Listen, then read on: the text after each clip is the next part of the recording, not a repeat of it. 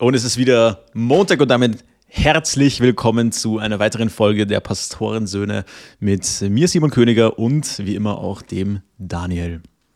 Einen wunderschönen guten Morgen, Simon.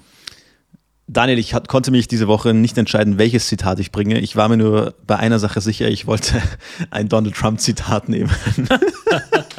also ich habe gedacht, es kann nicht sein, dass wir hier einen eigenen Podcast betreiben und dann nicht zumindest einmal den, den Orangenen äh, zitieren. Ich habe deswegen zwei rausgesucht, die ich, die ich sehr entertaining fand. Und zwar die erste fand ich sehr gut. The beauty of me is that I am very rich. Finde ich sehr gut. Sehr gut. Und der steht in harter Konkurrenz natürlich auch äh, zum gleichen Ausspruch von der gleichen äh, Person. I have tremendous respect for women.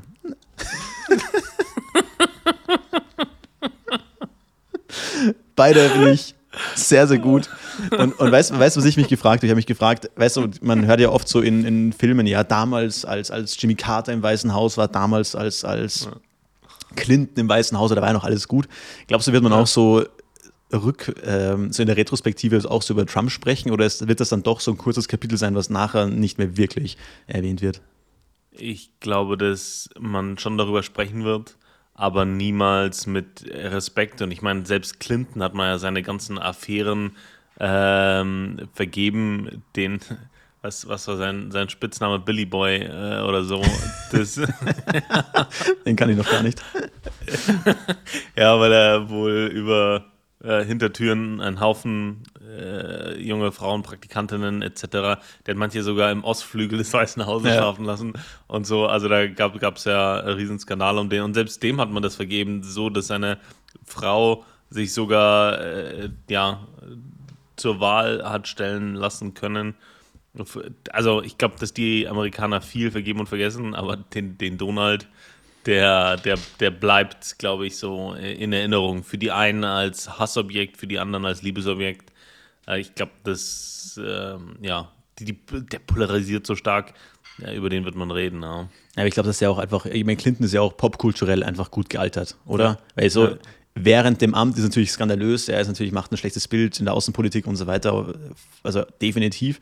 Gerade wenn du mit so mhm. eher sehr strengen Ländern irgendwie kommunizierst, der China oder so, mhm. die verachten ja sowas tatsächlich. Ähm, aber ich denke, denk, Clinton zum Beispiel ist ja popkulturell, also ganz wertfrei, was der jetzt da gemacht hat, ja. Aber ich meine, gealtert ist der popkulturell sehr, sehr, sehr, sehr gut. Naja, eigentlich nicht wertfrei, also eigentlich ist es schon schlecht.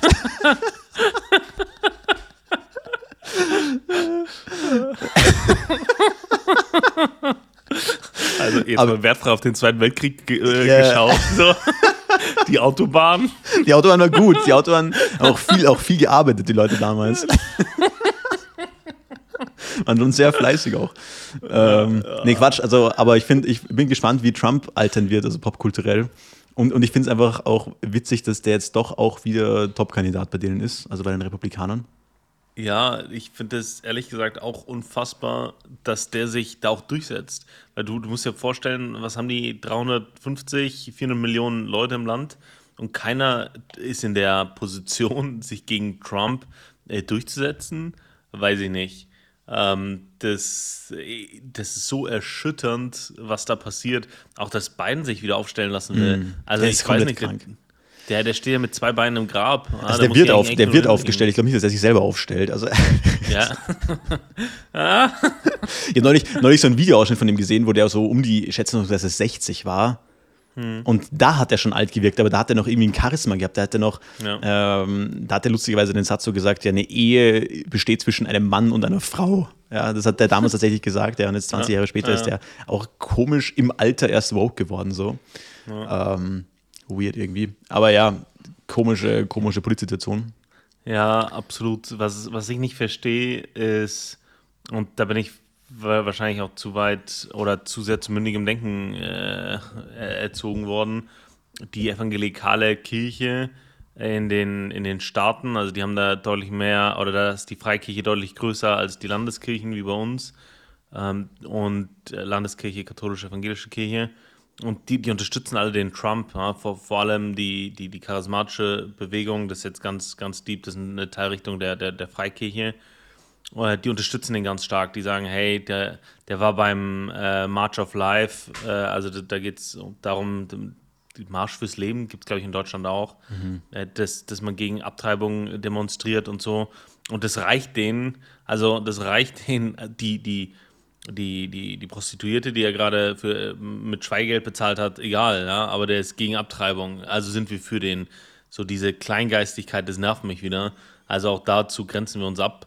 Ähm, um wir grenzen ab. unsere Abgrenzung, ja, wir grenzen ab, ähm, um, um die, die Kategorie mal wieder auszuholen äh, wir, wir grenzen ab. Äh, na. Ja, aber andererseits, andererseits muss man natürlich auch sagen, ja, sie haben ja einfach diesen Mangel an Alternativen, oder? Also bevor du, bevor du dann halt beiden wählst oder halt bevor du als, also ich verstehe schon diesen, diesen Zugang zu sagen, okay, wenn ich jetzt, sage ich mal, irgendwie evangelikal bin oder irgendwie nennen wir es einfach mal im riesigen Rahmen, muss es diesen Begriff ja sehr locker sehen in den USA, ähm, mhm. christlich, ja, äh, und das noch in irgendeiner Form Einfluss auf meinen Wertekodex hat, dann ist natürlich trotzdem, das ist natürlich beides eine schlechte Wahl, das ist natürlich trotzdem eine Wahl zwischen Pest und Cholera, aber dann nimmst du dann natürlich doch eher den konservativeren, logischerweise. Ähm, und ja, also das verstehe ja. ich natürlich schon. Ja, klar. Also wenn ich, wenn ich zwischen, äh, zwischen meiner Partei und äh, der Partei äh, der ähm, ja, die, die, die sagen, also das, ich habe mich mit einem Republikaner unterhalten, der sagt halt, ja, die sind ja alle korrupt, ja, aber das sagen wahrscheinlich beide Seiten von, voneinander, die sind alle korrupt, diese äh, mit der linken Ideologie, die Demokraten. Klar, ne, und wenn, das, wenn du so ein riesen Feindbild hast, das über Jahrzehnte aufgebaut worden ist, dann, dann verstehe ich schon, warum du die nicht wählst. Aber der Fehler passiert ja schon vorher ne, mit den Leuten, die du ins Repräsentantenhaus wählst, mit den Leuten in den Midterms, ähm, da werden die ja auch bestätigt. Gibt ja auch vorher einen Haufen anderer Kandidaten, die aber im Prozess rausfliegen. Die zwei, die wir da zum Schluss sehen, ist, das ist ja nur das Ende einer vierjährigen Reise. Mhm. Ja. Voll. Und natürlich muss man auch sagen, also Trump versteht sich ja auch sehr gut darauf, so Dinge wie zum Beispiel das Schwören auf die Bibel oder so Sachen auch natürlich gut mhm. zu instrumentalisieren. Mhm. Und, und, und das hat natürlich, der ist natürlich medienwirksam, also der weiß, wie er halt Medien einsetzt, ja. ja und voll. das ist halt heutzutage einfach unfassbar wichtig. Und man darf nicht unterschätzen, wie viel Kapital du in Amerika brauchst, um einen Wahlkampf zu führen. Ja. Und, und das war ja auch so sein Wahlkampf, den er damals geführt hat, als er in die zum also Präsident wurde. Und da hat er auch mhm. diesen Wahlkampfleiter gehabt. Mir entfällt gerade der Name, aber der hat das ja auch sehr intelligent aufgebaut. Es ist sehr spannend, sich da mhm. reinzulesen. Aber ich glaube, wir driften hier gerade zu tief in die Politik. Ich bin heute, ich, bin, ich bin heute Morgen aufgewacht, Daniel, und, und ich habe mir vorgenommen, ins Gym zu gehen. Ja. Und ich sagte, ich war, ich war richtig durch. Ich war richtig durch und dann war ich wirklich einen Wimperschlag davon entfernt zu sagen, nee, äh, ich gehe jetzt wieder ins Bett, weil mein Handy liegt halt immer ähm, gegenüber, seit, also mhm. so weit weg wie möglich von meinem Bett. Das heißt, ich muss mhm. einmal kurz aufstehen. manchmal machst du dann doch so diesen Walk of Shame, stellst ihn weg und gehst nochmal ins Bett. Ja. Ich dachte, nee, äh, kann ich heute nicht. Ich war wirklich sehr, sehr müde und habe gesagt, nee, ich kann jetzt nachher nicht Podcast aufnehmen und jetzt äh, erstmal das Gym skippen. Ähm, weil wir nehmen heute zu einer sehr ungewöhnlichen Uhrzeit auf. Wir nehmen heute um ja. Samstagmorgen auf. Ja. Dementsprechend war ich, war ich jetzt schon im Gym und das Ding ist, ich bin dann ins Gym gegangen und habe wirklich jedes Register gezogen. Ich habe eine Banane reingezogen, was bei mir immer gut funktioniert, und dann noch einen Booster direkt reingeknallt. Das heißt, entweder wird jetzt im Training, also entweder wird jetzt in der Folge eines passieren, dass ich so einen richtigen After-Koffein-Crash haben werde ja. und richtig müde werden wird. Oder, äh, ja, oder ich bleibe munter, keine Ahnung. Schlechte.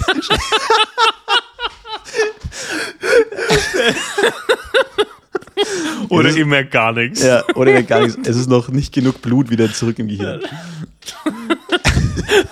ja, ich bin, ich bin legit jetzt gerade aus dem Gym raus und, und wir, wir haben jetzt äh, halb neun morgens und, und sitzen jetzt hier, haben noch nicht mal geduscht, ja. Wir ähm, sitzen hier äh, richtig, wie man sagt, richtig ranzig. Ja. ja, aber dadurch sind wir so nah am Morgen, so nah am Montagmorgen, wie man nur sein kann, oder? Also das, das ist schon auch ein Opfer, das wir da bringen. Wie ich gesagt habe, den Feiertag machen wir frei.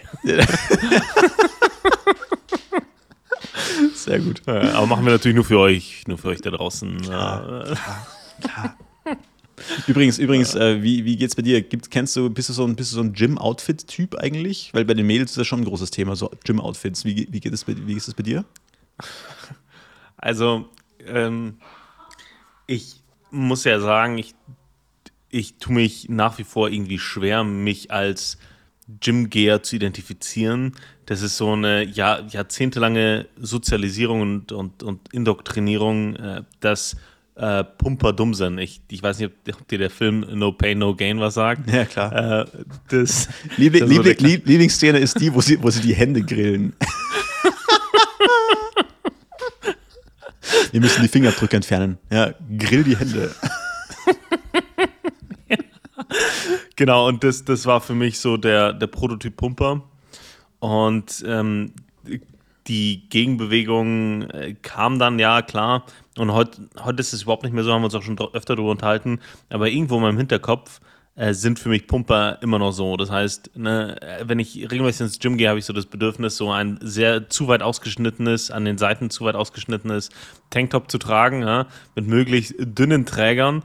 Ja, und die, die, die äh, Bedeckung fängt so ab, ab, ab Nippelhöhe an. Ja. Mhm. Da, darüber muss alles frei sein. So, das, äh, also dieses Bedürfnis habe ich. Äh, aber ja, nee, äh, um es kurz zu machen, ich habe meine normalen Sportklamotten, die ich vorher schon hatte, fürs äh, Gym verwendet und äh, ja, ich habe ein, zwei Mal was fürs, fürs Gym gekauft ähm, und ich schaue, dass ich nicht zu, zu abgerockte Kombinationen trage. Ähm, aber ja, nicht, ich bin jetzt keiner, der irgendwie sein, sein sport passend zur Leggings trägt. Nee. Okay. Okay. Aber, aber sag, jetzt, sag jetzt bitte nicht, also da waren für, sag jetzt bitte nicht, dass du so tragst auch so, so Funktions also so Funktionskleidung, so, so diese, diese, weißt du, so Fußballtrainingsshirts, diese ja. komplett synthetischen Dinge.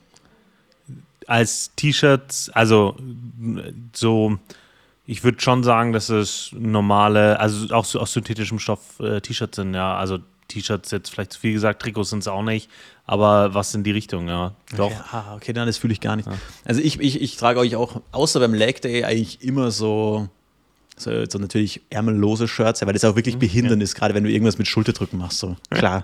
Und es ist so. Ja. Es ist doch so. Also das muss man wirklich sagen. Und äh, geht, geht aber nicht. Ne, geht gar nicht. Außer beim Leg Day, weil das so oben natürlich zu wenig Pump, verstehst? Und dann sind die, die wirklich ja. Schultern zu schmal, dann, dann doch lieber T-Shirt. Ähm, aber generell, ich, ich trage echt immer die gleichen Sachen ins Gym und ich schaue manchmal echt auch bis, also mir ist es einfach so egal, wie ich da mittlerweile aussehe.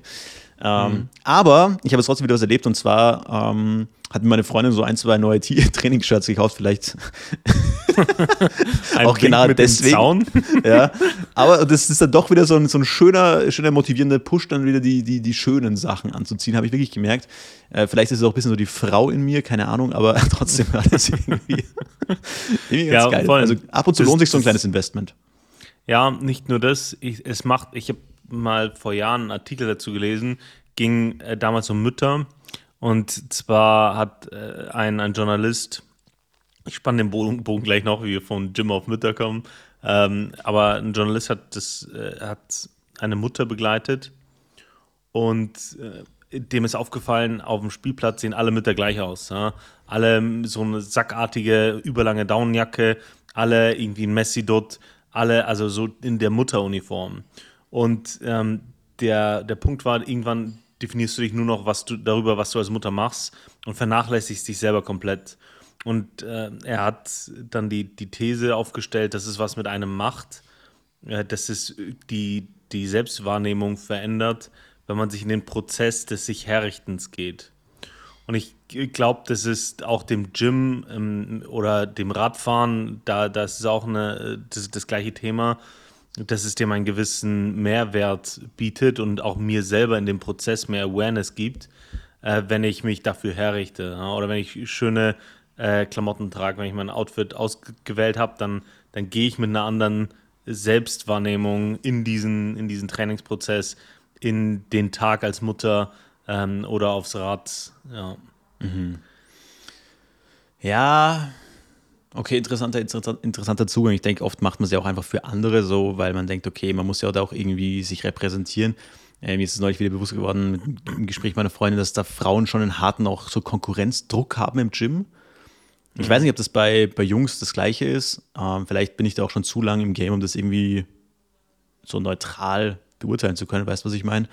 Ähm, aber ich denke, mir ist doch egal, ob du jetzt einen 22er Oberarm hast oder einen 45er Oberarm. Das ist doch vollkommen egal im Gym. Weißt du, was ich meine? Jeder ja. arbeitet einfach an ja. sich und der Rest ist doch egal. Ja. Aber nee, ist es nicht. Ich glaube, es gibt so eine, ich glaube, es gibt so eine, ja, Low 10, 15 Prozent. Das sind so die, die, die richtig übergewichtigen oder die ähm, schon, schon stark in die Jahre gekommen sind, die weder die Übungen richtig machen, noch äh, irgendwie was, wo du weißt, okay, das ist nur noch den Verfall aufhalten. Ähm, das, da gibt es die, die sind so, die, das sind die, die sich auch schämen, da reinzugehen und so. Das, das ist so die Low 15%, also von, von uns Männern. Dann gibt es so die Top 5%, die machen das schon seit Jahren, wenn nicht Jahrzehnten. Bei denen ist jede Muskelgruppe definiert, äh, die haben einen klaren äh, Trainingsplan und so weiter.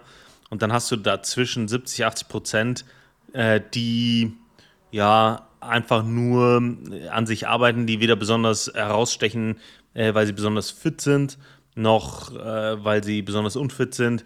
Darunter zähle ich auch die, die, die, Fußballer, die, keine Ahnung, zweimal die Woche noch ein bisschen was so ein bisschen, ne, die. Ja, ja. Und ich und ich glaube, dass innerhalb dieser Gruppen vergleicht man sich schon. Ne? Und wenn ich als, als Normalo ins Gym gehe und keine Ahnung, 70 äh, äh, Kilo Bankdrücken mache und der andere Normalo neben mir macht 80 Kilo, ähm, dann macht das was mit mir. Oder wenn ich merke, keine Ahnung, äh, hier tragen jetzt alle äh, Gymshark oder Under Armour äh, und ich bin der Einzige, der mit seinem äh, Nike Fußballtrikot da, da reinkommt, dann, dann macht das auch was mit einem.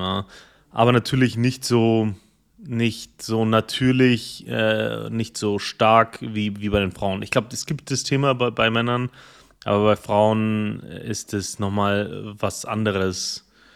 Ja. Ich, ja, der, der Drang zu sich zu vergleichen ist, ist da, ist da glaube ich, größer. Aber du kennst, du kennst es doch sicher auch, äh, gerade aus, also jetzt bist du schon in einer Phase, wo du, wo du, wo das Teil deines Lebensstils ist, wo, wo es viel Gewohnheit ist viel Routine.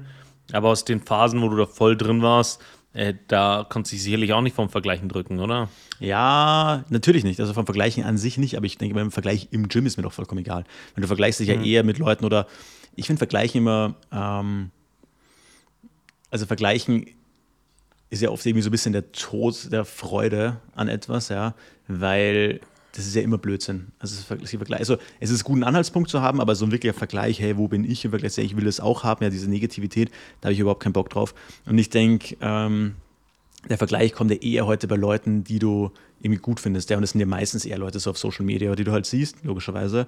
Und ich denke, dahingehend vergleicht man sich eher und dahingehend natürlich beeinflusst einen das natürlich auch. Und deswegen passt du deinen Gym-Style, sage ich jetzt mal, natürlich auch eher in diese Richtung an. Aber für mich war das tatsächlich nie ein Ding, was tragen andere Leute im Gym, hey, ich muss auch so aussehen. Das ist mir doch vollkommen egal. So mit denen vergleiche ich mich nicht, mhm. weißt du, was ich meine?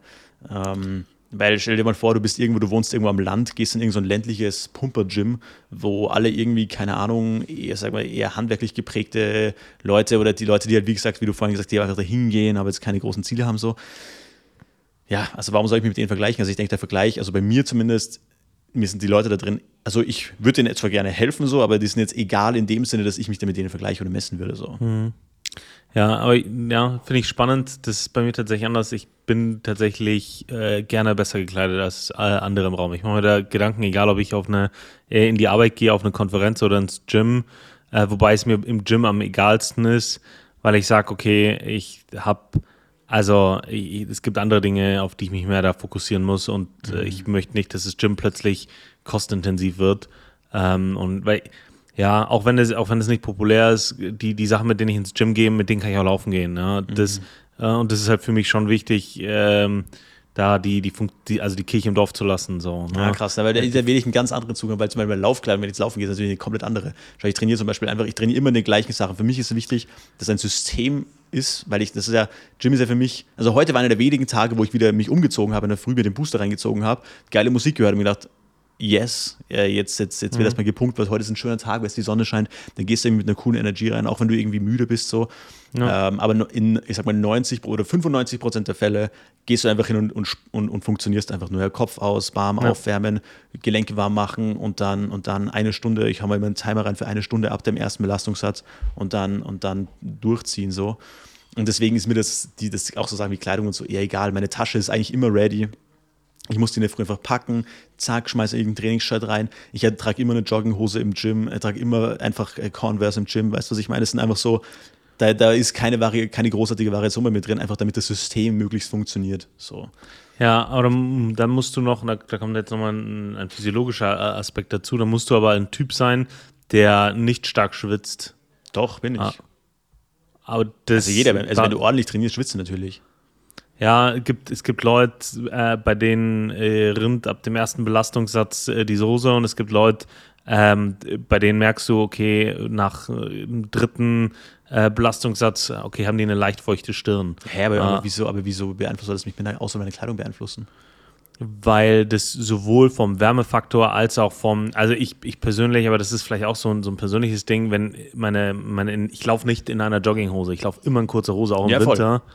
So, ne, weil ich das, und genauso im Gym, weil ich das ähm, unangenehm finde, wenn ich in der Jogginghose schwitze zum Beispiel. Weil mhm. das, weil das im Vergleich zu synthetischer Kleidung das ja ähm, Transpirante ist, keine Ahnung, wie man das äh, schön formuliert, das, das, das, das, das eine gewisse Atmungsaktivität hat. Ähm, das hat so Baumwollstoff ja gar nicht. So normale T-Shirts äh, oder so, so, so Stoffhosen, Baumwollhosen, die, die, haben, die sind ja nicht atmungsaktiv sondern in meinem Kopf ist es die Vorstellung, okay, das saugt sich gerade in meinem Schweiß voll. Also ich, ich hatte ein paar normalere T-Shirts, äh, die, die ich ins Gym getragen habe. Ähm, einfach so alte Fetzen. Aber ganz ehrlich, wenn die sich dann so mit, mit meinem eigenen Schweiß voll saugen, dann, ich finde das immer, keine Ahnung, ich finde das echt krass. Ich fühle mich dann widerlich. Mir ist es sowas von vollkommen wurscht. Wenn ich sage, ich bin im Training, dann ist es mir, mir ist bei uns zum Beispiel, ich habe lange in einem Gym trainiert, wo die Klimaanlage im, im Sommer einfach nicht wirklich funktioniert. Sprich, das ist im obersten Stockwerk, der Raum ist schwarz, oben ist ein Flachdach, sprich, die Sonne knallt da drauf und drin ist 40 Grad. Das ist mir vollkommen egal. Es sind so viele Leute, die, die, die du begrüßt, die beschweren sich, ah, es ist so heiß heute, wo ich mir denke, halt ja. bitte deinen Mund, wirklich, ich will das nicht hören, train, trainier bitte einfach. Weißt du, was ich meine, wenn ja. du mich da voll labern kannst, was da alles gerade nicht passt, dann trainierst du offensichtlich nicht hart genug. So, weißt du, was ich meine? So, dann so, oder suchst dir ein anderes Gym. Ja. Sowas packe ich wirklich ja. nicht, also ohne jetzt ja. zu, zu sehr in den Rand rein zu, reinzurutschen. Aber ich denke, das sind alles so Faktoren, wo ich mir denke, hey, ich habe doch einen Fokus beim Training und das ist, äh, zerstör diesen Muskel oder keine Ahnung, mhm. beim Cardio-Bereich, ja, push dich einfach mal, schau, dass mal die Herzrate wirklich auf 180 geht oder 185. Ja, schaffe ich das, auf dem, auf, äh, auf dem Laufband wirklich mal auf 180 mich rauf zu pushen, ja. Mhm. Ähm, oder beim, beim Ruderergometer, dass ich wirklich denke, okay, ich erstick gleich, ja. Und das ja. ist mein Fokus. Und ob ich dabei schwitze und ob da mal eine Schweißtropfen runterfällt auf den Boden, gerade wenn ich, wo ich früher zum Beispiel viel Kreuzheben gemacht, ja, und dann irgendwann mhm. hast du wirklich am Boden wirklich so voll viele Schweißtropfen am Boden, das ist doch vollkommen egal. Ja. Ist, ist doch eklig, aber ist doch vollkommen egal. Darum geht es doch gar nicht so. Ich finde es eher schlimm, mhm. wenn Leute nach dem Gym fertig sind und denkst, ja, beginnst du gerade oder bist du fertig? Und du weißt es einfach nicht bei den Leuten. Ich meine, ist, jeder muss ja das tun, was er, was er tun muss, so. Who am I to judge? Aber ähm, keine Ahnung, also mir sind so Faktoren eigentlich relativ wurscht, tatsächlich.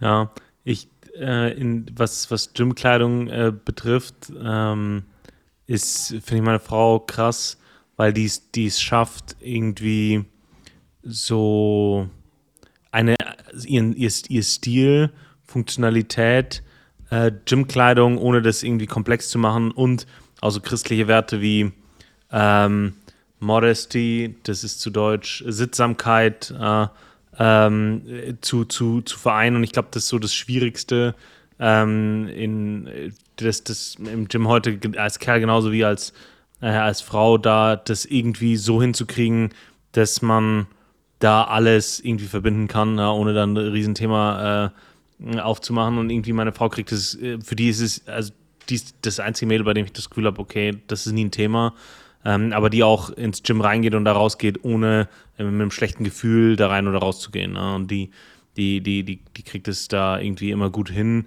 ähm, sich, sich, sich so zu klein, dass sie sagt, hey, das sieht cool aus, da fühlt sie sich wohl mit. Und gleichzeitig, ähm, dass sie sagt, hey, ähm, keine Ahnung, ich, ich muss, muss mich da jetzt nicht irgendwie äh, oder ich, ich gehe da nicht rein, um, um gesehen zu werden, so, ähm, das, das ist mir wurscht und trotzdem fühle ich mich gut dabei. Irgendwie ähm, ich glaube, dieser, das ist so ein Sweet Spot, der unfassbar schwierig zu finden ist und gerade für, für Frauen, die ähm, ja, an die die Ansprüche aus allen Ecken ja viel höher sind als an uns Männer, unfassbar schwer zu finden. Ähm, ja, ich glaube, das, ja, aber. Ähm, Findest du, dass Ansprüche an Frauen höher sind als Männer generell oder jetzt meinst du nur was bei, was bei, dass der, dieser Grad schwieriger ist zu finden, was jetzt, wie du das genannt hast? Ich glaube, dass die Ansprüche an Frauen äh, viel höher sind als an Männer. Das glaube ich überhaupt nicht. Vertritt Gesamtgesellschaftlich nicht, gesehen. Überhaupt nicht. Schau ja, als, als Frau, wenn du heute, äh, du, also, nee, das Thema machen wir nicht auf. Not today, not today. Zwei weiße Cis-Männer, die sich ja. über äh, Ansprüche an Frauen, äh, ja. ja. Na, lass ja. lieber, lass lieber mal über den Gender Pay Gap reden. Oder Inklusion von Trans. Ja, egal. egal. Ähm, ich hab, äh, wir haben über Heartrate gesprochen. Ja. Und äh, äh, da, ich, ich war jetzt lange, lange, lange, lange krank. Ich habe äh, allgemein so das letzte Jahr war gesamtgesundheitlich und körperlich kein, kein gutes Jahr für mich. Ähm, und jetzt bin ich seit zwei Wochen so einigermaßen wieder fit. Ich habe jetzt eine Woche nur, nur Cardio gemacht ähm, und jetzt äh, seit dieser Woche wieder Krafttraining. Und ich muss sagen, das ähm, tut mental unfassbar gut. Ja, also ich äh, äh, war, war, diese Woche, ähm, habe ich meinen mein Soll im, im, im, Gym erfüllt nice. und war auch äh, einmal laufen, wo ich sage, also super, trotz, trotz Feiertag, trotzdem, dass, dass ich unterwegs bin. Ähm, hat alles funktioniert und das, das fühlt sich gut an. So. Ähm, ich habe aber eine Sache, also ich, ich probiere da gerade was aus. Ich habe ja letzte Woche erzählt, ähm, ich äh, habe mir einen Herzfrequenzsensor gekauft. Herzfrequenztraining und so, sagt dir das was? Äh, bei dir ist Cardio eher so Mittel zum Zweck, oder? Mm, nö, also ich denke, ich, ich will halt nie dieser, dieser Pumper sein, der zwar krass aussieht, aber wenn du zweimal den Block laufen musst, stirbst du. Mhm. Weißt du, was ich meine? Das finde ich irgendwie. Ja. Ich möchte diesem, diesem Stereotyp nicht entsprechen, deswegen ja. ich finde es schon wichtig, sich fit zu halten. Wie oft schaffst du es, Cardio bei dir einzubauen? Boah, also, immer, also, bei mir ist es immer sehr unterschiedlich, je nachdem, in welcher Phase ich gerade bin. Also momentan bin ich in meiner, in meiner Fettleibigkeitsphase. also, also momentan, ich wiege ich wieg jetzt gerade, also ich habe ja die Massephase gemacht, ja, ich bin jetzt von ungefähr, wie schwer war ich, so 94 Kilo, 92, so jetzt rauf auf 102 bin ich jetzt aktuell. Ja. Und jetzt ist schon so wirklich der Peak erreicht, also wo, also wo jetzt ich denke, ja, jetzt, jetzt muss er wieder ein bisschen ein bisschen runter. Und jetzt momentan, ich mache meistens einmal die Woche Cardio, wenn ich jetzt Phasen habe, wo ich sage, hey, ich möchte ein bisschen, bisschen fitter sein oder so, dann mache ich auch gerne mal zweimal die Woche Cardio. Ja. Das mhm. ist aber häufig jetzt nicht wirklich. Genau. Ja. Es ähm, gibt so eine, so eine Trainingsmethode ähm, oder der, die Wissenschaft dahinter ist folgende. Es gibt aerobe und anaerobe Prozesse. Äh, das, äh, die anaeroben Prozesse, äh, die greifen auf unsere Glykogenspeicher zurück, die nutzen das, die, die Kohlenhydrate, um das mal einfach zu formulieren, die in unserem Körper vorhanden sind. Und die aeroben Prozesse, äh, da bin ich, die nutzen äh, Energie in Form von Fettreserven. Und äh, man kann anhand der Herzfrequenz äh, ableiten, in welchem dieser Prozesse ich mich befinde. Ja, also das äh, hat den Rückschluss zur Intensität, ist, ist, beim, ist beim Krafttraining genau das Gleiche äh, den, den Rückschluck, Rückschluss zur Intensität, ähm, den nimmst du bei Cardio halt über äh, die Herzfrequenz zum Beispiel. Und beim, im Krafttraining gehst du über äh, gefühlte Intensität bei, bei der Kraftausübung. Ah, das sind unterschiedliche Herangehensweisen, aber es ist im Grunde die gleiche Herangehensweise. Und ich habe mir, ähm, hab mir einen Haufen, äh, da, ich paar Artikel gelesen, einen Haufen Videos dazu angeschaut, dass gerade bei Cardio ähm, der, der langfristigste Weg, äh, um, oder den größten Fehler, den die meisten machen, ist, die laufen zu schnell. Wenn du langfristig deine Ausdauer verbessern willst, deine Fitness, ähm, dann musst du, äh, dann musst du deine Grundlagenausdauer ausbauen. Und äh, da also ist einer, vielleicht ganz kurz nennt man noch Aerobic Base. Ja, genau. Und der hat ein Video gemacht, der so, ja, er hat das jetzt zehn Jahre gemacht, auf Grundlage von Professor so und so und der ist, der ist relativ bekannt. Auf den haben sie auch andere Bezug genommen. Und er so, ja, ich habe das jetzt zehn Jahre gemacht und ich laufe heute einen Marathon in unter drei Stunden bei einer Herzfrequenz von unter 140. Äh, meine maximale Herzfrequenz war irgendwie 183 und äh, nehme dabei dieses Video auf. Und er ist dann wirklich, er ist dann wirklich einen Marathon in unter drei Stunden gelaufen, während er dieses Video aufgenommen hat. Und der, der hat einen Satz gesagt, ähm, der mich unfassbar motiviert hat. Äh, und zwar hat er gesagt, äh, weil diese, wenn du auf niedrige Herzfrequenzen gehst, dann läufst du, musst du immer langsamer laufen, als du glaubst. So. Das, ähm, und er sagt, it's a blow to the ego, but part of the process. Und das fand ich einen sehr, sehr guten Satz. Das hat mich sehr motiviert, Ähm, und ich äh, probiere das jetzt aus, äh, wirklich 80, 90 Prozent meiner Cardio-Einheiten darauf auszubauen, um, um langfristig, also auch mit dem Invest in die Zukunft, um die Grundlagenausdauer auszubauen, damit ich mit 50 immer noch laufen kann, damit ich nicht, nicht jetzt irgendwie da in den Kurzfristbereich äh, reingehe und sage, hey, solange ich zwei, dreimal die Woche laufe, äh, schaffe, werde ich vielleicht ein bisschen besser, aber ohne diese Grundlagenausdauer wirklich auszubauen, sondern ich will mich darauf fokussieren. Aber es ist natürlich, ich bin, ja, ich war letztens laufen und dann überholt mich so ein Schüler, der vom Bus nach Hause, es hat geregnet, der, der vom Bus nach Hause gelaufen ist, so, ne? Und der ist, keine Ahnung, einen Kilometer die, die gleiche Strecke gelaufen wie ich. Ja. Äh, aber weil ich in, in, meiner Herzfrequenz bleiben musste, ja, in meinem Bereich, war er einfach schneller als ich, ne? Und es ist natürlich ein Blow to the Ego, ähm, aber das, das als Teil des Prozesses zu sehen, hat, hat mir geholfen. Kennst, kennst du das, so, so diese, diese Dinge, die so Blow to the Ego sind? Ja, voll. Voll vielleicht noch ein Gedanke, bevor ich zu der, zu der, zu der Frage komme. Finde ich, find ich alles immer gut und schön, aber, aber ich denke, man darf also gerade diese Verwissenschaftlichung, äh, also Wissenschaft kann ja wirklich sehr helfen. Also gerade zum Beispiel, äh, was mir damals sehr geholfen hat, ist einfach nach, also gerade, ich war halt extrem dünn, ja, was mir geholfen hat, einfach dieses Wissen ja nach dem Training einfach Zucker zu dir zu nehmen. In Form von Traubenzucker, mhm. Honig, ja, schnell verwertbarer Zucker ähm, viele nehmen auch Maltodextrin, irgendwie sowas. Das hat mir extrem geholfen. Also Wissenschaft ist sehr wichtig, aber letztendlich, ich glaube, viele Leute verkopfen sich da auch zu sehr. Und at the end of the day, so, du musst es einfach machen. So, der hat auch mhm. gesagt, er macht das seit zehn Jahren, okay? Zehn Jahre consistent work, das ist sehr viel. Das sind sehr oft Entscheidungen, wo du sagst, ich habe keinen Bock, es regnet, keine Ahnung.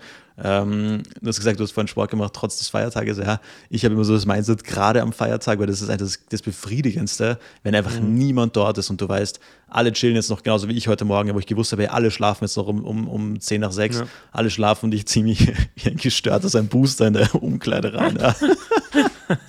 und das ist irgendwie, das ist ein, das ist ein cooles Gefühl und ähm, man muss aber auch sehr, sehr oft durch, durch Phasen durchpushen, wo man keinen Bock hat, ja, wo man es überhaupt nicht fühlt, wo es einem gesundheitlich auch mal schlecht geht und man sich wieder aufraffen muss, gerade wenn man so zwei, drei Wochen Pause hatte und dann wieder anzufangen. Ja, das ist ja auch ein Blow to the Ego, wenn man sagt, nee, erste Trainingseinheit gehe ich nicht äh, max out, sondern mache ich einfach ein bisschen chilliger, weil ich sonst Muskelkater ja. haben werde, der eine Woche dauert und mir gar nichts bringt.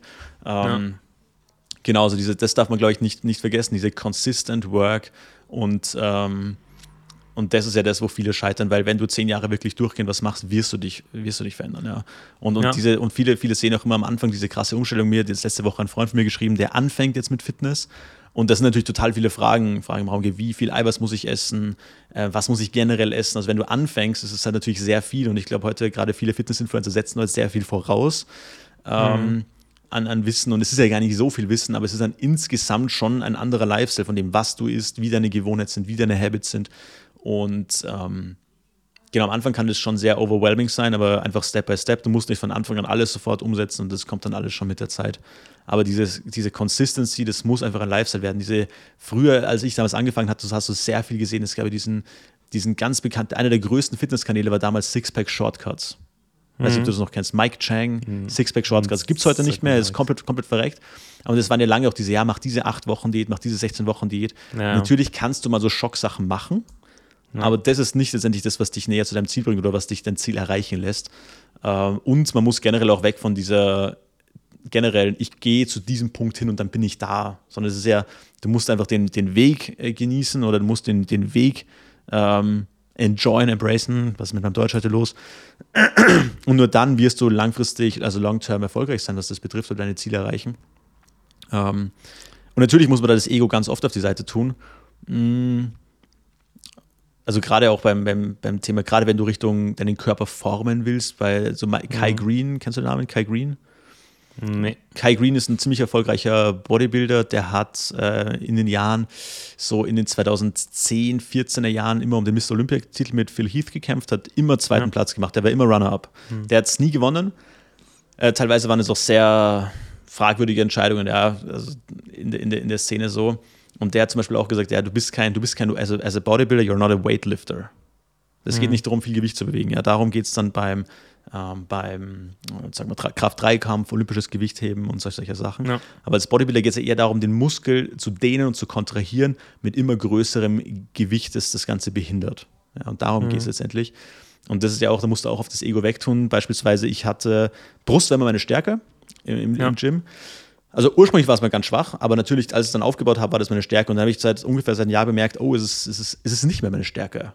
Und mhm. obwohl ich relativ schwer trainiert habe, also ich sag mal 5x5, äh, 3x3, und ähm, jetzt bin ich in dieser Massephase wieder zurückzugegangen. A, meine Muskeln zweimal die Woche zu trainieren, die Brust, um die wieder raufzubringen. Mhm. Einmal schon auch schwer, aber dann auch mit High Volume und das zweite Training nur High Volume, also wenig Gewicht mhm. und dann 12 bis 15 Reps pro Satz. Ja. Und das ist extrem unangenehm. Und natürlich dann auch irgendwie ja, macht es nicht so viel Spaß natürlich, so zu trainieren, mhm. weil dein Ego natürlich, weil wenn keine, also wenn es, für mich ist so, wenn ich Bankdrücken mache oder Schrägbank, wenn keine 100 Kilo drauf sind, ist irgendwie, irgendwie weak. Weißt du, was ich meine? Das fühlt sich ja, irgendwie ja. schlecht an. Weil ja, zwei voll. Wheels, zwei Wheels schaut einfach nice aus. Und genau, aber mittlerweile, also kann ich das eher auch auf zwölf Wiederholungen. Aber ist ja vollkommen egal, aber jedenfalls am Anfang dahin zu kommen und das einfach ähm, zu sagen, nee, du musst doch da das, das, das Gewicht runterlassen, ist natürlich auch fürs Ego mhm. schlecht. Aber ja. ist natürlich wichtig. Ja, und da auch, ich finde, es ist da auch wichtig, dem Prozess zu vertrauen. Ne? Ähm, klar, ich bin auch gegen Verwissenschaftlichung, weil die Körper dann so individuell sind, dass du sowieso schauen musst, was funktioniert für mich, was mhm. funktioniert nicht. Ähm, auch, was tut mir gut, was tut mir nicht gut. Und das äh, finde ich auch spannend an, an, dem Training mit der, mit der Herzfrequenz, dass du ein Gefühl dafür entwickelst, okay, was beeinflusst eigentlich alles meine Herzfrequenz, Temperatur, äh, wie, viel, wie viel du geschlafen hast, äh, wie dein genereller Zustand ist, etc. Aber auch da dem Prozess zu vertrauen und da nicht zu sagen, ja, äh, ist doch egal, wie viele Wiederholungen ich jetzt mache, ich hau wieder die Gewichte drauf, weil es sieht besser aus. Ne? Das, das darfst du dann ja nicht machen, sondern du machst dann deinen dein Trainingsplan, egal wie er aussieht, egal ob Gym oder, oder Cardio oder, was auch immer. Und dann musst du dem vertrauen. Ne? Und das ähm, eine, eine, Trainerin hat einen, einen, wichtigen Satz gesagt, die hat gesagt, hey, wenn du, du, du machst den Trainingsplan, du gehst nach dem Plan und dann sagst du, hey, heute fühle ich mich aber besser. Und du machst nicht die Einheit, die vorgeschrieben oder die du dir vorgenommen hast, in die, weißt, hinter, hinter Wissenschaft steht ja Empirie, das heißt, es gibt eine Anzahl an, an, an Probanden und mit denen haben die das durchgeführt und dann machst du einen Trainingsplan, der, der funktionieren soll äh, oder einen Ernährungsplan oder was auch immer. Und dann sagst du, ja, heute fühle ich das aber anders. Nee, da, da konsistent zu bleiben und dann zu sagen, ja, okay, ich habe vielleicht nach dem Training, wie du nach den, nach den Sätzen mit den Wiederholungen, da hast du nicht immer das Gefühl, ja, okay, jetzt bin ich max out gegangen. Ne? Aber es ist wichtig für den, den, den Pro Prozess, für den, im, im Gesamtprozess. Ja? Ähm, und das, das ist, glaube ich, glaube ich, wichtig, da auch dem Prozess zu vertrauen und das, ja, da nicht, nicht jeden Tag auf die Waage zu steigen, das ist, glaube ich, so das, das prominenteste Beispiel, sondern von Woche zu Woche zu schauen. Ja, wobei, wobei gerade, also beim Sport bin ich, also trotz Trainingsplan denke ich, also gerade vielleicht nicht für Anfänger, aber gerade wenn du fortgeschritten bist, dann ist es vollkommen egal, ob du mal ein Training hast, wo du sagst, hey, heute mache ich einfach mal die Übungen, wo ich mir denke, die machen mir einfach Spaß. Ja, mhm. weil letztendlich bewegst du dich trotzdem und wenn dir das einfach Spaß macht, dann, dann, dann mach das, weil das wird dir wieder Motivation schenken und ähm, Genau, also ist, ich denke, das ist schon vollkommen okay. Und nochmal auf diese Sache noch, um das abzuschließen, noch bei, vom, vom Laufen mit der niedrigen Herzfrequenz. Ich denke, in Realität braucht es beides. Also einmal dieses, mhm. dieses, diese Aerobic Base zu trainieren, ja, wenig, niedrige Herzrate, was ich aber genauso wichtig finde, ist, mal wirklich ans Limit zu gehen. Das machen auch ganz viele im Kampfsport. Äh, ähm, äh, ich kenne kenn Ringer, der, der jetzt bei, der Dritte geworden ist bei der Deutschen Meisterschaft im Ringen. Das ist mhm. auch sehr spannend, sich mit solchen Leuten zu unterhalten, vom, vom Mindset her. Und ähm, ja, der sagt es auch, der kann, kannst auch ewig laufen gehen, aber es wird dir bei so einem Sport nichts bringen, wo du maximale Performance in kurzer Zeit machen musst. Und da ist dann zum Beispiel, sind immer Übungen gut, die halt möglichst viele Muskeln zur gleichen Zeit äh, beanspruchen und wo einfach dein Sauerstoffbedarf extrem hoch ist. Deswegen sind ja zum Beispiel auch extrem muskulöse Leute darin oft schlecht, weil die zu viel Muskeln haben, die zu viel Sauerstoff verbrauchen. Mhm. Ähm, Sprich, da sind zum Beispiel Übungen, also, wo, also auf gut Deutsch, bring dich auch mal an die Kurzgrenze ab und zu. Ja, wo, ja. Dann, wo dann, also das hat unser, unser Sportlehrer damals, ich hatte das, das Glück, einen sehr, sehr kompetenten Sportlehrer zu haben in der Schule, äh, der auch, also ich sag mal, über 200 Kilo Bankdrücken gemacht hat, wettkampfmäßig geboxt hat und alles Mögliche. Ähm, sein Sohn hat auf Europa-Level geboxt, also wahnsinnig, wahnsinnig erfolgreich gewesen auch da. Und der hat uns auch aber so Zirkeltrainings gemacht. Der hat gesagt, wenn du nach dem Zirkeltraining nicht kotzt, dann machst du was falsch. Oder, oder zumindest an der ja. Grenze bist, weil das ist eben schon wichtig, mal zu sehen, hey, wo liegt denn eigentlich mein Limit? Und das ist natürlich extrem unangenehm. Ich mag das auch nicht gerne, aber zum Beispiel die mhm. so Tabata-Intervalle auf so einem Airbike, kennst du, kennst diese Airbikes, wo ja. du treten musst und mit den Händen arbeiten musst? Ja. Ey, das, ist, das kann dich so an dein Limit bringen und ich liebe dieses Teil, das ist ein richtiges Folterinstrument. Aber da machst du acht Minuten davon und dann kippst du vom Rad. Also so 20, äh, 30 Sekunden Belastung, 20 Sekunden Pause und das machst mhm. du acht Minuten lang. Puh, das ist, das ist richtig nice. Aber du hast dann auch dieses, dieses Glücksgefühl natürlich auch, wenn du dich wieder beruhigt ja. hast. Und das ist unfassbar. Das ist, wenn man in dem, in dem, äh, in dem maximalen Bereich der Herzfrequenz äh, genau. äh, trainiert. Ähm, ja, genau. Und die, es gibt ja verschiedene Ansätze, aber äh, in der Regel 80-20 ähm, oder 90-10, 80% äh, Grundlage, 20% äh, in diesem Maximalbereich. Ähm, das ist so eine ähm, ja, aber der Körper muss sich auch daran, da, daran gewöhnen, in einem hohen Laktatbereich oder in einem, einem hohen Belastungsbereich zu arbeiten. Das 100% gehe ich mit. Ähm, genau. Es braucht beide. Ja. Nice. Okay, lass mal, lass mal Wort der Woche wegpumpen. Jetzt haben wir sehr, ich glaube, das ist die sportlastigste Folge, die wir gemacht haben. lass, mal, lass mal einfach einen harten Cut machen und äh, zum Wort der Woche kommen. Und Gerne. zwar ich habe ein Wort der Woche heute für euch rausgesucht, Leute, weil wir wollen euch ja auch ein bisschen einfach einen guten, einen guten Vers einfach mitgeben, der euch einfach in der Woche auch ein bisschen, bisschen ermutigen soll, ein bisschen pushen soll. Und da habe ich heute was rausgesucht aus Jesaja Kapitel 42. Und zwar der Vers 16. Generell diese, diese Kapitel, ja, Jesaja um, um 40 rum, ja, ab 40 bis, ich sag mal 45, finde ich einfach sehr schöne, schöne Kapitel, kann ich sehr empfehlen. Und in Jesaja 42, Vers 16 steht folgender Vers, ich lese nach Elberfelder. Und ich will die Blinden auf einem Weg gehen lassen, den sie nicht kennen. Auf Pfaden, die sie nicht kennen, will ich sie schreiten lassen. Die Finsternis vor ihnen will ich zum Licht machen und das Holprige zur Ebene. Das sind die Dinge, die ich tun und von denen ich nicht ablassen werde. Und ich lese 17 auch noch. Es weichen zurück und es werden völlig zu Schanden alle, die auf, einen Götz, die auf ein Götz, Götzenbild vertrauen, die zum gegossenen Bild sagen, ihr seid unsere Götter. Das sind natürlich zwei Verse, die zwei Themen behandeln. Aber ich fand das einfach einen sehr, sehr schönen Vers. Ähm, dieses Bild, und ich, ich fange es mal anders an. Hm.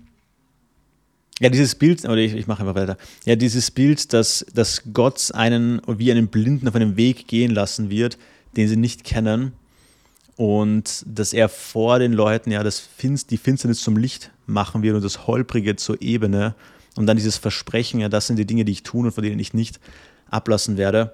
Ich denke, man fühlt sich ja auch schon manchmal so, man kennt die Zukunft, niemand kennt seine Zukunft, niemand kennt sein, sein Potenzial, wie man auch so schön sagt, niemand weiß, was noch kommen wird, sei das jetzt auch vielleicht gesundheitlich, ja, du hast vorhin Krankheit angesprochen und ich finde es einfach einen sehr beruhigenden Gedanken, dass man da nicht alleine ist auf diesem Weg und dass man jemand hat, der einem die Pfade ebnet, der, der dich so im übertragenen Sinne in die Hand nimmt, ja, und der auch Wege einfach ebnen kann, auch wenn man sie selbst noch nicht sieht oder noch nicht kennt. Und das zeigt mir aber auch hier, ja, viele, viele haben ja vielleicht so den Gedanken, ja, das Christentum, wenn du das, wenn du das machst, dann ist es diese, diese sehr simple Lehre, ja, werd Christ, dann wird alles gut. Ja, und das sehen wir hier aber auch nicht. Ja, weil es, Gott führt dich ja auf holprigem Pfaden und, und es ist nicht immer einfach. Aber Gott ist einfach größer als du und wir dürfen Gott vertrauen und er geht mit. Das finde ich einfach sehr, sehr spannend. Ja, voll. Ich habe äh, zwei, zwei Dinge dazu. Ich habe vor kurzem einen Podcast gehört, da hat eine sich kritisch darüber geäußert, dass ja das Problem ja an, an, an Kirche und Glaube und äh, Bibel und so ist, ja, man, man schreibt ja alles Gott zu und ähm, nicht dem Menschen. Man wird aus seiner Selbstbestimmtheit rausgenommen und äh, betont die Abhängigkeit von Gott. Aber ich finde das gar nicht, also die, die Person hat es in dem Moment negativ empfunden. Äh, ich finde es aber ein, ein Riesengeschenk, wenn man sich seiner eigenen äh, Begrenztheit bewusst macht. Ja? Und selbst, selbst wenn man nicht, äh, selbst wenn man sich Schwächen nicht zugestehen will, kann man sich Begrenztheit zugestehen. Und was gibt es da Schöneres, als zu sagen, hey, es gibt einen Gott, der größer ist als ich, der unbegrenzt ist, der mich da führt, der mich da im Blick hat. Ich finde, das, das, äh, seine eigenen Schwäche einzugestehen und sich auf jemanden zu berufen, der diese nicht hat, ist, ist ein Geschenk und keine Einschränkung.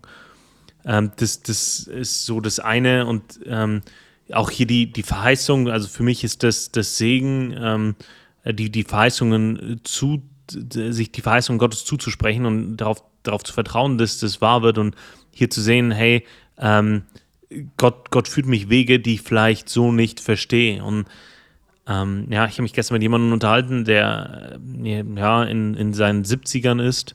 Mhm. Und dann sagt mir, sagt mir die Person, Du, Daniel, wenn ich jetzt so auf mein Leben zurückblicke, sehe ich auch schon in den Zeiten, in denen ich nichts mit Gott zu tun hatte, gab es so, so Turning Points, Punkte in meinem Leben, äh, in denen ich jetzt ganz klar sagen kann, da sieht er das Wirken Gottes, das ihn dazu geführt hat, zuerst Gott zu finden ähm, und dann in, in, in dem Dienst Gottes, das heißt, in, äh, indem er das getan hat, was, wovon er überzeugt war, dass Gott von ihm möchte, indem er die Wege gegangen ist, die Gott ihm bereitet hat, ohne zu wissen, äh, wo sie hinführen, ohne äh, zu wissen, äh, wie das jetzt ausgehen wird, ähm, dass, dass er da gesehen hat, hey, Gott, Gott hat ihn durch, durch sein Leben geführt.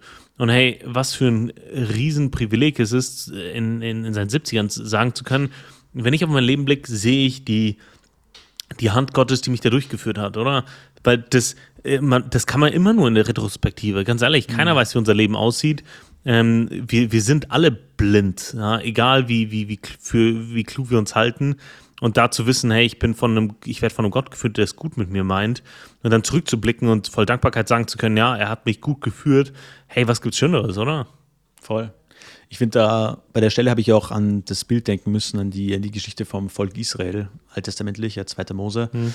Ähm, wo sie durch die Wüste gegangen sind. Also Gott hat ja diesem Volk gesagt, die versklavt waren, das ist ja generell so ein, ein geniales Bild auf unser Leben auch, die versklavt waren und gesagt, okay, er führt sie da heraus in ein Land, das sie jetzt noch nicht kennen. Aber er hat es ihnen versprochen. Mhm. So. Ja. Und dann, äh, der Weg führt sie jetzt aber nicht über irgendwelche Straßen oder so, sondern durch die Wüste als Volk. Das ist natürlich herausfordernd, er ist sehr schwierig, aber er ist ja vor ihnen hergegangen. Einmal dieser, sie hatten ja diese Stiftshütte dann ähm, und da hatten, ist er vor ihnen hergezogen in Sicht einer Wolkenform, nachts sogar als Wolke mit einer Flamme in der Mitte, also mit Feuer. Und das fand ich halt einfach ein schönes Bild. Also trotzdem sie durch die Wüste gehen, geht Gott mit und geht sogar vor ihnen her. Sie müssen zwar natürlich auch einen Fuß vor den anderen setzen, so, also das Gehen. Also deswegen finde ich es auch immer schlecht, wenn Leute sagen, ja, die wird die Selbstverantwortung abgenommen. Das sehe ich nicht in der Bibel. Ja. Ähm, du hast eine Verantwortung. Gott will ja keine Marionetten, ja, deswegen hast du auch die freie Entscheidung. Willst du mit Gott leben oder nicht? Gott zwingt ja niemanden dazu. So. Ja. Also du hast sehr wohl diese, diese, diese Entscheidung, diese Entscheidungskraft, diese Entscheidungswillen, diese Entscheidungsfähigkeit. Aber Gott geht eben vor ihnen her. Ja. Es liegt letztendlich nicht nur an ihnen, sondern Gott geht vor ihnen her.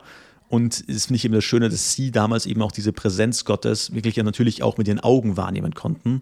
Sprich, es fällt uns natürlich heute natürlich etwas schwerer, aber es ist nicht unmöglich. Und ich denke, wenn man sich damit beschäftigt, dann kann man das auch wirklich spüren. Aber wenn ich mich natürlich nicht damit beschäftige, ja, mit, mit Gott, dann darf ich mich auch nicht wundern, wenn ich diese Präsenz natürlich auch nicht spüre. Ja, ja ich denke, die hatten ja damals auch keine Bibel. Ja? Die ja. hatten ja nur die, die, die Verheißung äh, durch, durch Menschen, die, durch, durch die Gott gesprochen hat. Ja? Und wir, wir haben durch die Bibel hat sich Gott ja offenbart. Äh, das heißt, wir haben das äh, nicht nur äh, irgendwie in, in unseren Regalen stehen, äh, diese äh, Feuer- und Wolkensäule, sondern wir haben die in, in unserer Hosentasche auf unserem Smartphone jederzeit bei uns. Das ist ja ein, ein krasses Privileg. Ähm, und gleichzeitig wie, wieder, ne, wir können auf ihn blicken, wir können seine Gegenwart äh, spüren, wir können in Kontakt mit ihm treten, wir können zu ihm beten, er spricht zu uns, wir können hören, aber das äh, mehr als den nächsten Schritt sehen wir dann trotzdem nicht. Weißt du? Also das, äh, und das ist irgendwie äh, das Schöne und den, den Satz, den habe ich glaube ich schon zweimal zitiert, ich zitiere nochmal. Uh, don't ask uh, what is God's will for your life, ask what is God's will. So, ne? Mhm. Und das, das ist, glaube ich, eine, eine, eine, super wichtige Frage, ähm, sich da auch davon zu lösen. Ich muss nicht im, im kleinsten Detail äh, wissen, was in meinem Leben wie wo passiert. Ich, muss, ich darf darauf vertrauen, dass Gott das gut führt. Und du hast ja den nächsten, äh, den nächsten Satz dann mitgelesen.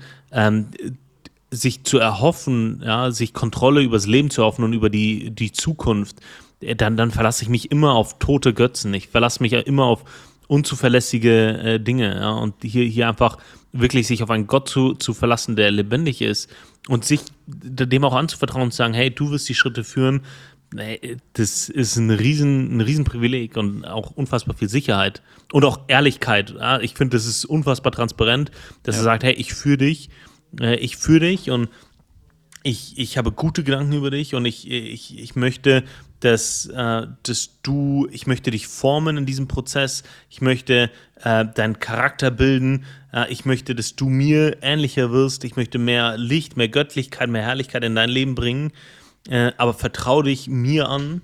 und ich, ich werde dir nicht sagen, was äh, in jeder einzelnen Minute deines Lebens passieren wird, aber ich, ich verspreche dir, ich führe dich ans Ziel. Das ist doch unfassbar transparent, oder? Absolut. Und ich, und ich denke, wenn du, wenn du jetzt mal ins Neue Testament reindenkst, ich denke, das ist, ja. das hab, das hab, an das habe ich auch denken müssen, als ich diese Verse gelesen habe. Ich habe mir gedacht, vielleicht ist es auch deswegen, dass, warum Jesus das so oft betont hat, dass wir uns keine Sorgen machen sollen. Ja. Weil, wenn du dir, wenn du jetzt das alles so liest, ja, und dann machst du aber trotzdem weiter Sorgen, dann, dann glaubst du das nicht. Ja, ja dann, dann wird es nicht real in deinem Leben. Dann ist es mhm. zwar nice, das mal gelesen zu haben, ja, wie so ein gutes Zitat, aber das wird, ja. das manifestiert sich nicht in deinem, in deinem Denken, das manifestiert sich nicht in deinem alltäglichen Tun und ähm, ich denke, das ist ein Problem, weil deswegen sagte Jesus ja, wer kann mit Sorgen denn seinem Leben eine Elle zusetzen, also ein, nur ein Stück hinzufügen. Mhm. Ja, oder was kannst, du, was kannst du mit Sorgen machen? Deswegen eins meiner Lieblingsstichworte, ich glaube, von Sorgen sind wir alle nicht gefeit, ja. Und ja. eins meiner der Sprichworte, die mir sehr geholfen haben damals, ähm, war, Worry pretends to be necessary. Und ich glaube, das habe ich schon an der einen oder anderen Stelle mhm. mal gesagt, auch im Podcast. Mhm. Aber ich finde es einfach mega gut, weil Sorgen tun einfach so, als wären die notwendig. Ja. ja und ich denke, es ist, es ist, Sorgen sind nicht Überlegungen oder es sind nicht Nachdenken, sondern Sorgen sind Sorgen. Und, und Sorgen ja. sind, nicht, sind nicht produktiv und sind nicht nützlich. Und deswegen wird, wird es auch an so vielen Stellen verurteilt, wirklich scharf mhm. verurteilt. Wir sollen uns keine Sorgen machen. Wir finden da wirkliche Imperative weil ja. wenn du das glaubst, dass Gott wirklich präsent ist und dein Leben führt, ähm, dann kannst du dir keine Sorgen machen. Das, das widerspricht sich ein Stück weit. Ja, und du hast es vorhin schon richtig gesagt, jeder macht sich Sorgen, keiner ist davor gefeit. Und diese Lebensrealität erkennt die Bibel vollkommen an. Mhm. Aber die Bibel, äh, das ist, glaube ich, ein Timotheus-Vers, wo es heißt, verstrickt euch nicht in den Sorgen des Alltags. Ähm, das in, in, in Anlehnung auch an, an das, was Jesus in, ich glaube, Lukas 21 sagt, wo er davon spricht, hey, wie sollen wir leben mit der ähm, Erwartungshaltung, dass, dass, dass, dass Jesus irgendwann wiederkommt, also wie sollen wir in, in der Erwartungshaltung seines, dessen leben, dass er, dass er lebt und dass er äh, wiederkommt. Und er sagt, verstrickt euch nicht in die Sorgen des Alltags, und das ist, glaube ich, den, den Punkt, den die Bibel immer wieder macht. Hey, Sorgen sind menschlich, Sorgen sind Teil des menschlichen Lebens. Das, das ähm, wird völlig als Lebensrealität anerkannt, aber bleib nicht darin stehen, lass dich davon nicht gefangen nehmen, verstrick dich nicht darin, sondern such immer wieder den Weg zu Gott, lies immer wieder Verse wie diesen aus Jesaja 42, um dir bewusst zu machen, hey, Gott, Gott führt, äh, Gott hat gute Gedanken über mich und ähm, Gott äh, wird sich offenbaren in unserem Licht und das, das Dunkle zum Licht machen. Ja. Und ich denke, ich denke, wenn wir, wenn wir natürlich jetzt sagen, dass wir was nicht tun sollen, dann müssen wir natürlich auch sagen, was sie tun sollen. Ja, du hast gerade schon sehr viele Punkte genannt. Dazu ähm, noch vielleicht ein Sprichwort, ich habe das neulich irgendwo gehört, ich weiß nicht, ob ich das so jetzt gerade so zitieren kann, aber ähm, so wenn du durch das, wenn du durch das Tal des Todes, Todesschatten gehst, also durch eine schwierige Lebensphase, ja, dann, dann geh weiter. So keep ja. walking. So bleib nicht stehen da, sondern geh weiter, ja. ja. Und ähm, ich glaube, das ist, das ist wichtig. Und deswegen, Jesus sagt ja auch, und das vielleicht abschließend noch, sagt er, handelt klug, bis ich wiederkomme. Also wir mhm. sollen ja schon handeln, wir sollen Dinge tun und äh, ja, da nicht stehen bleiben einfach. Ich glaube, das ist noch einfach wichtig, dass man einfach weitermacht. Ja. Aber es ist auch mega, es ist doch ein mega schöner Vers, es ist auch mega motivierend. Also ähm, mega nice. Mega nice. Gut, Daniel, was ich noch wissen wollte. Wann ist dir denn zuletzt ein Fehler passiert, von dem du gedacht hast, kann auch einfach so ein kleines Fauxpas sein im Alltag, was uns allen passiert. Wann ist dir denn zuletzt ein Fehler passiert, den du bei dir persönlich nie für möglich gehalten hast? Äh, vielleicht in deiner, in deiner Arroganz oder in deiner, äh, ich weiß auch nicht, also wo du einfach gedacht hast, das wird mir sicherlich nicht passieren, ist da dir das schon mal passiert, dass das genau das dann irgendwie passiert ist? Ja, das ist zwar nicht kürzlich passiert, aber was mir mal passiert ist, ich habe während meiner Studienzeit für eine Autovermietung ähm, gearbeitet und ich habe Fahrzeugüberführungen gemacht, aus Langzeitmiete abgeholt, Fahrzeuge zur Langzeitmiete gebracht und ich war in ganz Deutschland unterwegs. Und ich bin auch viel, also ich, äh, ich habe keine, keine staatliche Unterstützung bekommen zu der, zu der Studienphase. Das heißt, ich habe geschaut, dass ich da relativ viel arbeite, äh, außerhalb meiner äh, Vorlesungszeiten. Und ich habe mir immer was darauf eingebildet, dass ich ein guter Fahrer bin. Und dann hatte ich eine Sprinterüberführung aus, boah, ich glaube aus Paderborn oder so, ähm, irgendwo, ne? Und dann, dann fahren, fahren wir zu zweit auch noch. Ähm, und in so einem alten, abgewrackten Sprinter, der vorher GLS, also ne, wirklich ne, Bollen und Kanten. Und ich äh, habe immer Kopfhörer dabei gehabt, mein Handy. Und dann habe ich mir gerade in meine Playlist, äh, in die Warteschlange ein paar Songs rein, auf die ich gerade Bock hatte. Und äh, ist bei fahrende Baustelle rein. Und da waren so lauter äh, begrenzt, also kennst du diese Betonbegrenzungen mhm. bei so Baustellen? Ja, ja. Und da haben so gelbe, so kleine gelbe Warnschilder rausgeschaut. Und ich habe halt mit so einem dieser gelben Warn, ich habe, ich war, habe zu sehr auf mein Handy geschaut, habe die Spur nicht sauber gehalten. Und einer dieser gelben Warnschilder hat einen Reifen von mir aufgeschlitzt.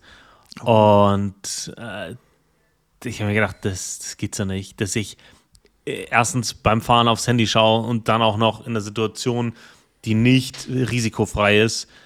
Äh, und dann passiert das mir, der, der sich für so einen guten Fahrer gehalten hat. Boah, das war auch dann zu meinem Chef zu gehen äh, und äh, das war für mich ein Walk of Shame. Äh, wirklich, ähm, ja, war dann kein Problem, Arbeitsunfall und Versicherung und so. Aber dieser, ich musste dann noch drei Stunden heimfahren. Ich musste erstmal einen Reifen wechseln auf dem Parkplatz, wäre der andere ah. nicht dabei gewesen und hätte gewusst, dass bei diesen Sprintern unten dran immer so ein Ersatzreifen ist, dann äh, ja, wäre ich sowieso aufgeschmissen gewesen. Ja, da, Bitte. da, ja. Aber ja, diesen, diesen heimtückisch, diese, diese Baustellen-Fahrbegrenzer. Ja, ich weiß nicht, ob die ja. Geschichte mal erzählt Ich bin einmal einfach auf so einer Baustelle einfach eingeschlafen auf der Autobahn.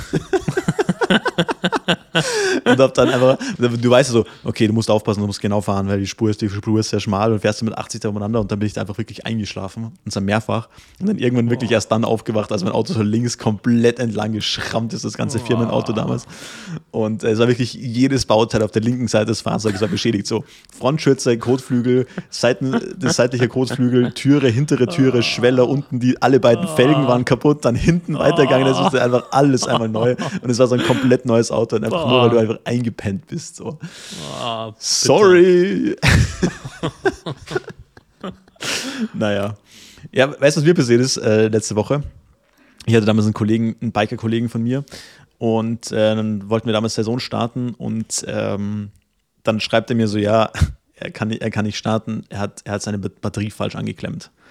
Sprich, mhm. dann, dann fliegt halt deine, deine Sicherung, deine Hauptsicherung. Also sein Fahrzeug ja. ist dagegen zum Kurzschluss abgesichert mit einer Hauptsicherung und die ist dann geflogen, auswechseln, alles gut. Ja, und ich habe mir nur gedacht, was ein, was ein Narr. Ja, wie kann einem das, wie kann einem das passieren, die Batterie falsch anzuschließen? Das ist mir irgendwie immer noch im Kopf geblieben, jahrelang. Und bei jedem Batteriewechsel habe ich mir gedacht, wie kann man das schaffen? Okay? In, mhm. in, meiner, in, meinem, ja. in meinem Hochmut, in meiner Arroganz. Und guess what, was mir dieses Jahr passiert ist? Einfach nicht, dass ich habe es hundertmal schon gemacht. Jedes Jahr baust du die Batterie aus, baust die Batterie ein. Und einfach überhaupt nichts äh, an alles andere gedacht. Und du hebst aber die Batterie auf, klemmst sie an und fliegt der erste Funk und denkst dir, was habe ich gerade getan? Einfach du schau, ich nicht, ich habe nicht mal Plus und Minus geschaut, ich habe es einfach, einfach irgendwie gemacht. Ja. ja. Ah, total, total bitter. Das, das ist ein Pain. Das war ein richtiger, richtiger, richtiger Walk of Shame dann, dann zur Werkstatt zu gehen und mir dann zu sagen, ja, ich bräuchte einmal eine Hauptsicherung und er schaut mich nur an und sagt, Batterie falsch angeschlossen, hä? Und ich sage, ah, das tut so weh, das tut ja. so weh getan. Aber ja, da wurde ab, ab und zu muss man ein bisschen gehampelt werden. Das ist, das ist ja. äh, nicht schlecht, aber ist natürlich, ähm, ja, bitter. Sehr, sehr bitter. Also, aber vielleicht habe ich das gebraucht, einfach weil ich immer dachte, wie kann man, wie kann man das machen? Warum baut man eine Batterie ein und aus? Einfach um die zu schonen über den Winter. Ja klar, weil du hast ja, du hast ja ein paar so Geräte, die ein bisschen Strom ziehen, die Uhr, die Alarmanlage, ja, das ist Blinken und so weiter. Hm. Und wenn du das jetzt nicht ausbaust, dann saugt die halt permanent ein bisschen Strom und dann die kalten Temperaturen und so weiter und dann ähm, hm. kann es sein, dass die dann zusammenbricht oder halt einfach schneller kaputt wird, weil die von, hm. vom Generator dann nicht mehr so stark oder von der Lichtmaschine nicht mehr so stark äh, geladen werden kann. Baust sie aus, hängst du im Frühling nochmal, legst du in einen warmen Ort, hängst du im Frühling nochmal kurz dran ans Gerät und baust sie wieder ein. Das, ist, hm. ein, das ist ein Grind. Äh, ja, wieder was gelernt. Äh, Bildungspodcast. Simon, was ich noch wissen wollte, oder was ich noch wissen wollte, ähm, bist du Spritsparer oder Stop-and-Go-Vollgasfahrer? Oh, sehr fahrzeugabhängig bei mir. Ähm, Auto eigentlich meistens spritsparend, außer ich bin müde, ja. dann, dann ist meine, ich habe ich hab so mega das Sekundenschlafproblem, wenn ich müde bin, heiz ich. weil, Klingt nach einer guten Idee. Nein, weil dann, dann, dann musst du dich konzentrieren. Weißt du, was ich meine? Dann wachst du auf und dann, und, dann, und dann schaust du auf die Geschwindigkeitsbegrenzer, schaust, okay, wie schnell kann ich ja. fahren? Also wenn ich müde ja. bin, dann heiz ich beim Auto. Äh, aber sonst fahre ich Auto eigentlich sehr spritsparend, weil ich das sehe das seh ich nicht mhm. ein. Weißt du, was ich meine? Auto ist für mich eher so, so ein Mittel zum Zweck. Aber Motorrad ist mir Sprit vollkommen egal. Also ja. das, ist mir vollkommen egal. Das ist, ja, darf keine Rolle spielen. Und, und das, sauft natürlich deutlich mehr als so ein Auto. Also im, wenn du es im mhm. Verhältnis siehst, also ich habe ja, ja. Äh, ein Liter Motor und der hat auf 100, 182 PS. Sprich, wenn du ja. den drehst auf 14.500 Umdrehungen, ist der Begrenzer, dann da rinnt da auch was durch. da gibt es diesen, diesen deutschen Spruch, ja, Kraft entsteht durch Kraftstoff. naja. Bei dir? Also, ich bin meistens Diesel gefahren in meinem Leben und da merkst du den Unterschied nicht irre. Also, ich habe mir das zumindest immer eingebildet, äh, wenn du halt spritsparend fährst, äh, verbrauchst du einen halben Liter weniger auf 100 Kilometer, wie wenn du normal fährst oder zügiger fährst. Habe ich ja von meinem, vorhin von meinem Job in der Autovermietung erzählt. Davor bin ich immer stark spritsparend gefahren oder eher darauf fokussiert, mein Vater hat immer gesagt, nein, nicht schneller als 120, weil dann äh, steigt der Spritverbrauch exponentiell und so. Und ich habe mich versucht, daran zu halten. Aber als ich dann bei der Autovermietung gearbeitet habe, war mir der Sprit ja egal, ja, weil den habe ich nicht gezahlt. Und wenn du dann, also ich bin mit diesen, diesen Sprintern äh, zum Beispiel durch, durch ganz Deutschland äh, geheizt und dann immer Vollgas. Du fährst immer Vollgas, egal mit welchem Auto. Ja. Du das, ich bin mal, äh, ich, ich, ich habe mal einen X4 abgeholt, ähm, X4 mit äh, knapp 400 PS und dann, dann 200 Tempomat, na klar. So, ne? Also du, du, du, du, du, fährst, also du überlegst da nicht mehr, sondern du fährst immer Vollgas. Ja? Ja. Ähm, und das hat mir so ein bisschen mein Fahrstil versaut, weil es ist absolut so, wie, du erstens ähm, ist so, wie du sagst, ne? wenn du lange Strecken, ich bin zum Beispiel an einem Tag nach Hamburg und zurückgefahren, dann bin irgendwie 16 Stunden äh, nur Auto gefahren und dann, dann irgendwann bist du müde und dann ballerst du einfach nur, damit du fokussiert, konzentriert bleibst, der Adrenalinpegel hoch. Ähm, das, das ist der eine Punkt. Und ähm, der andere, wenn du 120 fährst oder mit 200 durchballerst, du bist schneller zu Hause. Ja? Ja. Und es fühlt, also nicht, also objektiv und subjektiv, es fühlt sich viel zügiger an. Ich bin, ich bin jetzt ähm, am, am Donnerstag knapp 500 Kilometer gefahren und ich habe mir gedacht, okay, ja, ich fahre mal vorsichtiger, spritsparender, 120 Tempomat und meine Güte ist mir langweilig geworden. Mhm.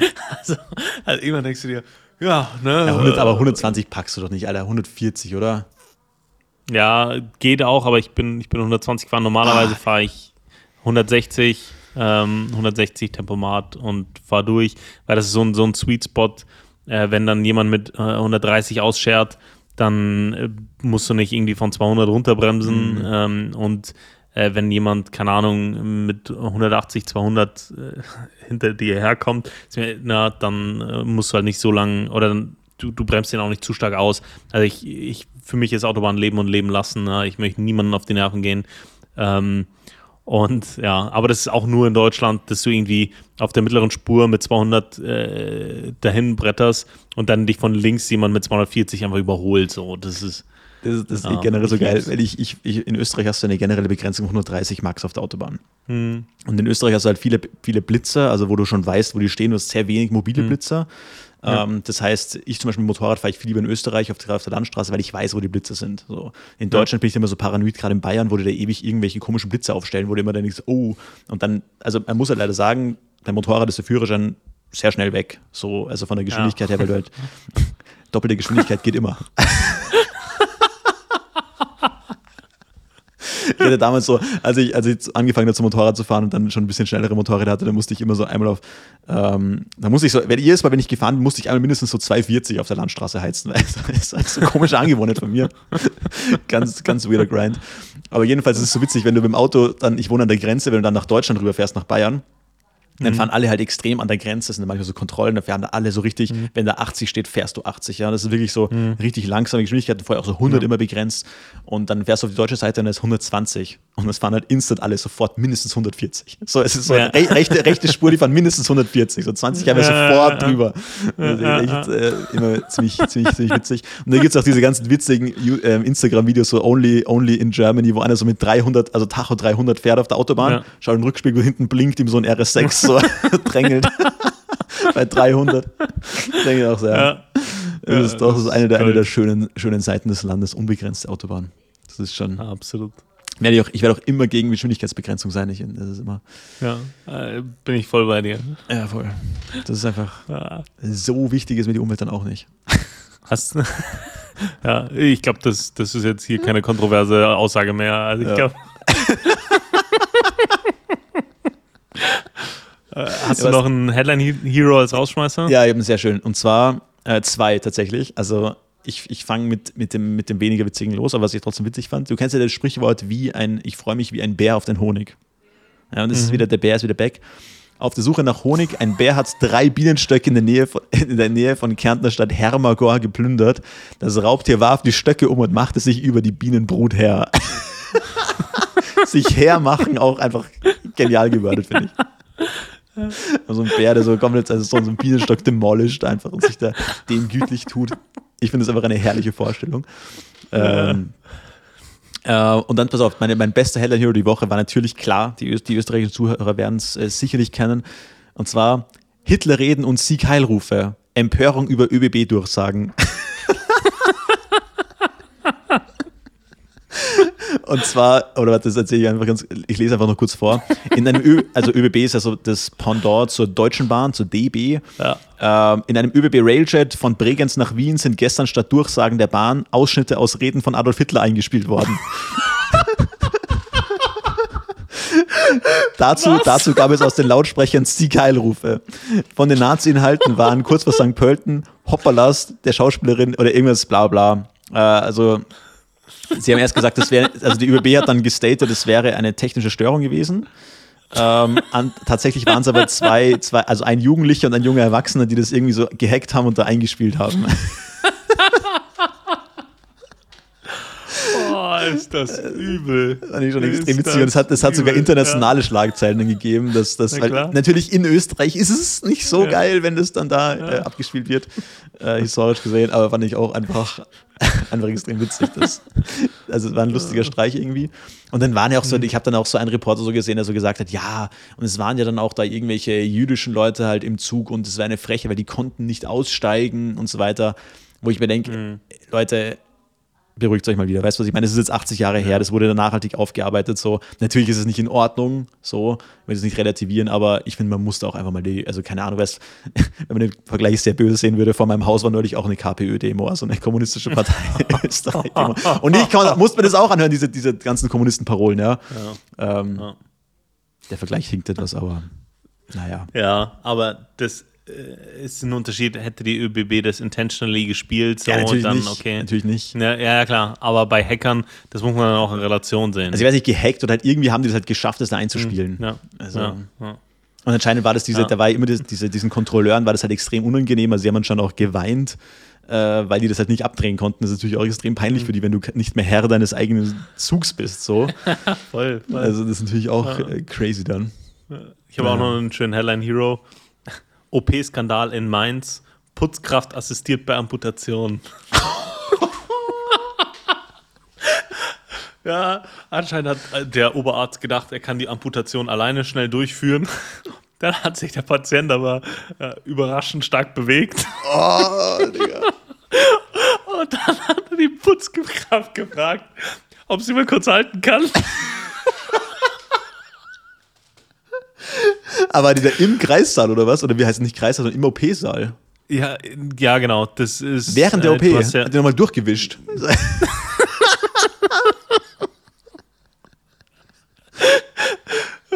das, das ist eine gute, berechtigte Frage, was die da gemacht hat. Aber es gibt wohl extra für, für Operationssäle, Reinigungskräfte, die dann all, all das, was Sterilität betrifft und so, mhm. ähm, können.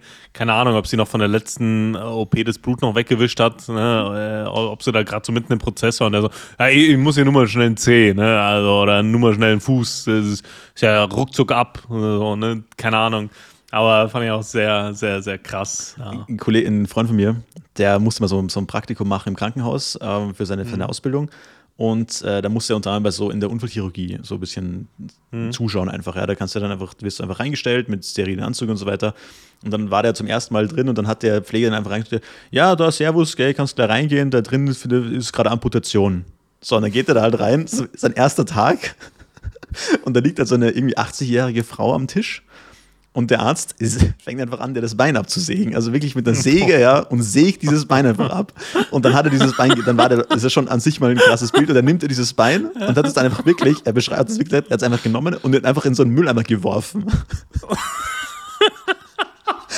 Und er hat sich nur gedacht, ey, dieses Bein, hat diese Frau 80 Jahre durchs Leben getragen und jetzt aufgrund von Diabetes oder keine Ahnung, ja, Durchblutungsstörungen wird es halt dann abgesägt und dann wird er achtlos in diesen Müllcontainer geworfen. Er hat gesagt, das war schon, schon ziemlich, ziemlich verstörend für ihn erstmal. Das ist sein erster ah, Kontakt in diesem Bereich. Aber ja. Naja. Und damit äh, haben wir es auch wieder für, für diese Woche. Also, bin ah, egal, was er dazu noch sagt. Ich, ich denke, das ist doch, das ist doch ein, schönes, ein schönes Schlusswort, sehr motivierend für die Woche. Ja. Ähm, achtet ja. auf eure Gliedmaßen, äh, sie werden euch hoffentlich noch lange durchs Leben tragen.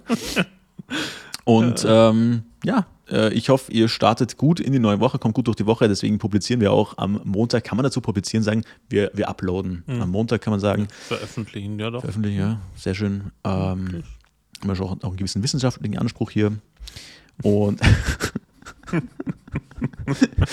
und äh, ja, damit ähm, euch eine gute Woche. Ich habe nichts mehr. Leute, wir hören uns nächste Woche. Danke fürs, fürs Zuhören und bis nächste Woche.